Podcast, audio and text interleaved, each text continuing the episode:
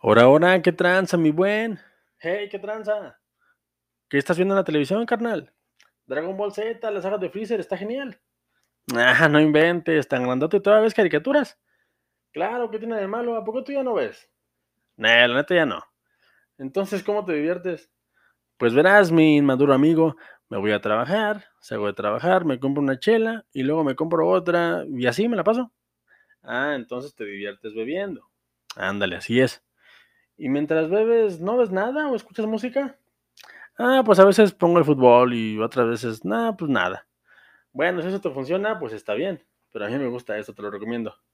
Ah, chale, ya parece que me vas a entrar a ver caricaturas. Les vuelves a decir caricaturas y te las verás conmigo.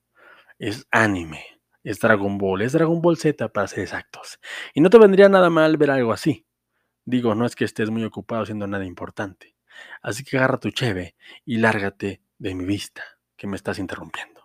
Ok, ok, no te enojes, no pensé que fuera tan importante para ti. Además, no sé qué le ves todavía, ya estás grande. Por ahí hubieras empezado. Corre video. El 10 de abril de 1991 se emitió en Japón mi capítulo favorito de todo el anime. Un capítulo que hace unos días revisité por causa fortuita.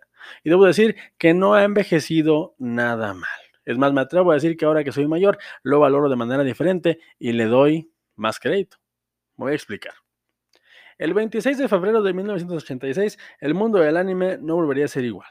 Si bien uno o dos años más tarde llegaría la joya indiscutible Akira a Occidente y abriría brecha para futuros proyectos, a la par que le se ve al mundo que el anime no era cosa de niños, en esta fecha se, emitiría por primera vez en el mundo uno de los animes más influyentes de todos los tiempos. Estamos hablando de Cucú, como le decía mi madre, o Dragon Ball, como lo conocemos todos. Es innegable la influencia que tiene esta obra hasta nuestros días y lo vigente que sigue siendo en la cultura popular es de esos personajes que aunque no hayas visto la serie, los ubicas con tan solo verlos. Dicho lo anterior, hoy quiero hablarles del capítulo 86 de Dragon Ball Z de la saga de Freezer, un capítulo que lleva por nombre Muere un orgulloso Saiyajin. Y al revisitarlo me encontré con que no ha perdido su efecto, y eso es algo que no todas las obras audiovisuales pueden presumir. El capítulo nos coloca en Namekusei, el planeta de Piccolo, Nuestros héroes, después de una batalla, se están enfrentando al icónico villano Freezer, y Vegeta derrotado yace en el suelo, mientras Gohan, Krillin y Piccolo solo esperan a que un milagro ocurra. Ahí es donde entra Goku, el Superman asiático, y le hace frente a Freezer, no sin antes dejarle ver a Freezer que como que lo recuerda de una vieja batalla.